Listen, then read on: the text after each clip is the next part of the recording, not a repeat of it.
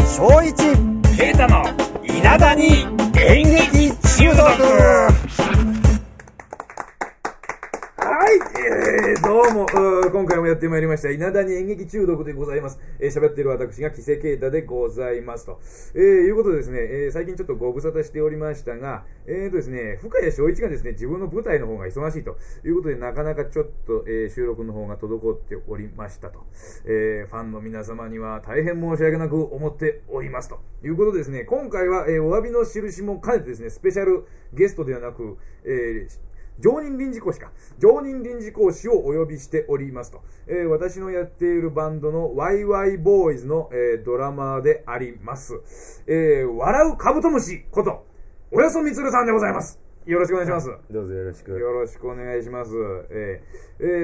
えーまあ、およそみつるさんは先ほども言いましたが、私のやっているワイワイボーイズのドラマーとうんいうことで、はいえー結構、キャリア長いですよね。キャリアはなん、ワイワイボーイズ自体はそんなに長くないですけどね。長くないですけどねんもうドラマーとしてはドラマーとしてはもう中学ぐらいからだからもう40、40年。 40年ですよね。 40何年ですかね。うん、そうですよね。もう、本当に、えー、本当ベテラン中のベテランで、うん。いや、いつも本当お世話になってます。いやお世話になりますはいということですね、あの、まあ、40何年のキャリアあるわけですから、まあ、当然、まあ、いろんな舞台用の方。いや、もちろんもう知り尽くしてますね。そうですよね新しい言葉も自分で作ってい ます。あそれは嘘だろ。 はい。ということでですね、えー、今回は、えー、まあ、早速いただいてます。今回は、えー、PA。ああ、いきたいと思います。うんえーっと、パピッペポの P に、赤サタンののの A、何言ってるんだ俺は。赤魚の A。 A、はい。P、A ですね。 ABC の A えね。ーそうですそうですそうです。はい。えー、アルファベットで PA と書きます。はい。これは何ぞやということなんですが、えーっと、そもそもこれなん、そもそも何ですか、これは。まあこう PA っていうのはまああの略してるんですね言葉をね、えーはいまあパブリックアドレスっていう意味ですよ意味意味意味っていうかそのパブリックアドレスっていうことで、うん。はそのまあそのパブリックアドレスっていう言葉は、はいまああのまあパブリックっていうのは公共いはい。ねはい。でアドレスでまあ伝達的な、はいはいだからもう公共の伝達っていうところからはあはあはあのその舞台に使うこの音響システムい総称っていうあか、はあ。でかい音を出すぜ。そうですねまあ音響覚醒装置っていうかまうんあの総称ですねああその、うんなんだ音響システム全般のことを PA とそうですねああパブリックアドレスはいなるほどおーなんかだけどあんまり音パパブリックアドレスって聞くだけだとあんまり音響のおーなんていうんですかね名前っぽくないですけどなんでそんなふうに言うんですかねこれねいや僕も全然これまあ人からね聞いた話なんですけど、はいまあこのパブリックアドレスっていうまあこのアドレスっていう意味には、はいなんか演説っていう意味があるらしいんですよはあはうん、それでまあこの装置自体がこの発達するきっかけになったのが、はいあのヒットラーのあはあえーあのドイツナチス、はいあのヒットラーの時にそのヒットラーがあのプロパガンダを行う際に、まあ、覚醒装置を重要視したうんことからなんかそういうそれでまあこのこういったシステムっていうかそういう装置が発達するきっかけになったっていうおかーだからそのプロパガンダを行うためにその装置がどうしてもまあ必要だったってことですねあみんなに伝えるためにあでかい音が必要だというん必要だったってことですうんでそれで PA がうん PA という言葉ができて、はい今日に至ると、はいあなるほど、はいえー、およそみつるさんはプロパガンダの時にはご存命でござんすかあ私ですか、ええわまあ生まれでないよねてないかなギリいやいやいや、いやいやそんなことはねいや、もう生まれてないですね。ね、うんうんなるほどまああの確かに考えてみればそんなに音楽自体も、まあ、一番でかい音量で、えー演奏するうー音楽といったら、まあ、オーケストラうでん。すよねそれ以上のものはまあ昔はなかったわけですもんね、でそういうう大きな音をお出せるシステムというのが開発されて、まあ、そうですやがてそうです音楽それから舞台に使うようになっていったという、今の PA システムっていうのはすごいやっぱ発達してるから、はいだからこう、なん、もう例えば東京ドームのライブ、はいはいね、5万人、6万人規模のはいライブ、ね、いやっても、あれなんですよ。あのー音はちゃんと聞こえると。はいだけど昔の時代、1970年代とかはいの、もうビートルズの時代なんかは、はいビートルズっていうのはあの昔 PA システムっていうのはやっぱそれほど発達してなかったから、はい。あのー観客の声に自分たちの、観客の声で自分たちの演奏が聞こえないと。やってる、演奏してる本人が。演奏本してる本人も聞こえないと。うんほんでまあその本人たちはいくらこのライブをやってもうまくならないとうん自分たちの音が聞こえない、んでただ客は僕たちの音楽を聴き聞きに来てるんじゃなくてただ僕たちの姿を見に来てるとはい。であの人たちはライブ活動をやめましたねへえ。だからあの今の PA システムがある状態でビートルズっていうバンドがあればもう少し長い間ビートルズのライブが見られたかもしれないええ。うん本当に、いやそうだと思いますよ 思うああ、まあでも、確かに、あの、でかい音を出せなければ、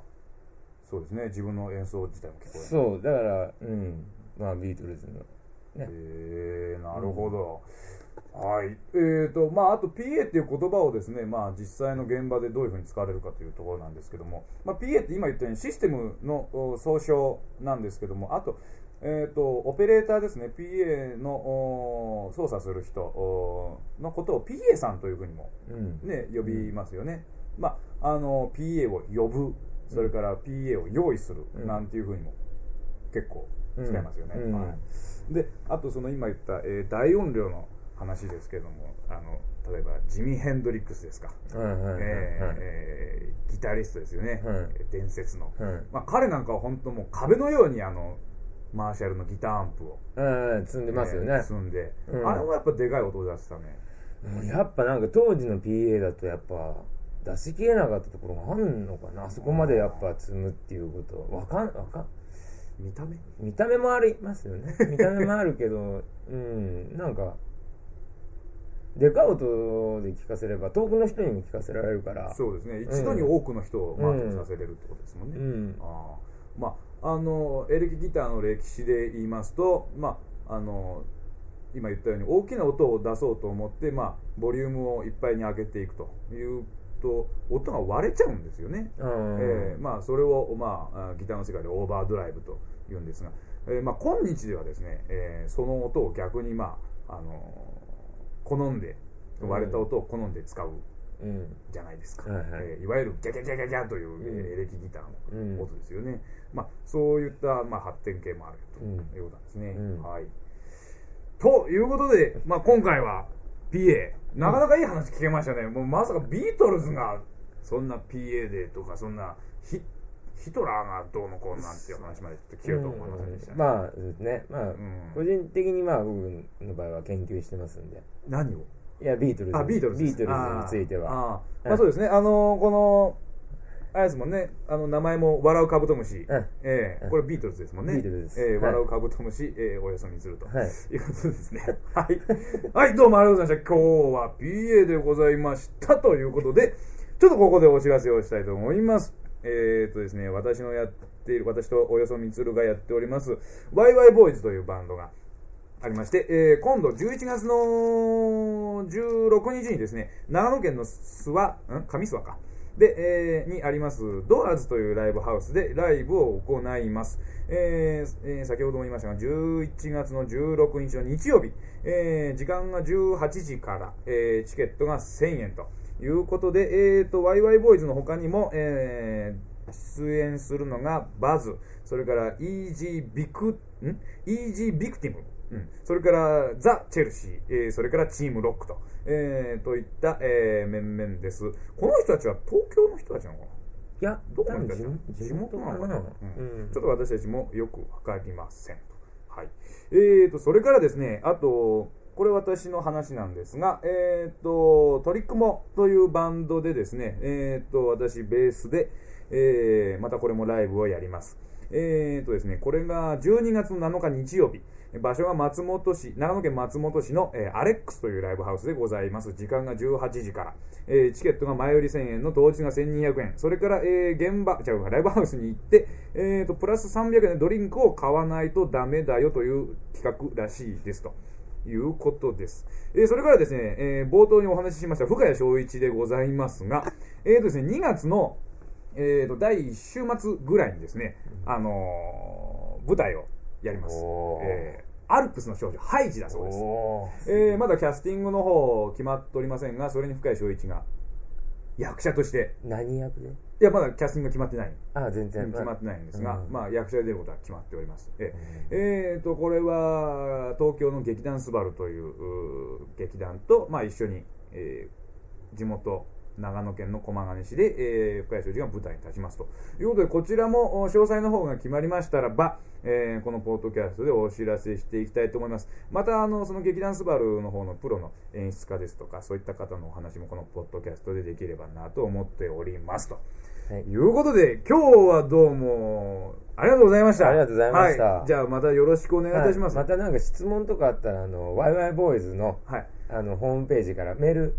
あ、そうだね、ねワイワイボーイズのの、ホームペそうーかジとかあるでしょそうですね。まあちょっとこのポッドキャスト用のまたメールもじゃあ用意しますんで、まあ、はいあの、緊急に、あの、これはどういうことなんだろうとか、芝居のまあ用語以外にもですね、いや、もちろん、こんなビートルズビートルズについても。ビートルズについても、まあ何でもいいので、とりあえずはですね、あの、メール用意するまではですね、ワイワイボーイズのホームページの方から、えーメールをいただければ、えっ、と、私が、えーそのメールを見ますので、はい。えっ、と、各え検索エンジンで、えーカタカナでワイワイボーイズと、えー検索していただければ大概ヒットします。はい。ということで今日はどうもすみません。ありがとうございました。ありがとうございましたはじゃあ、またねー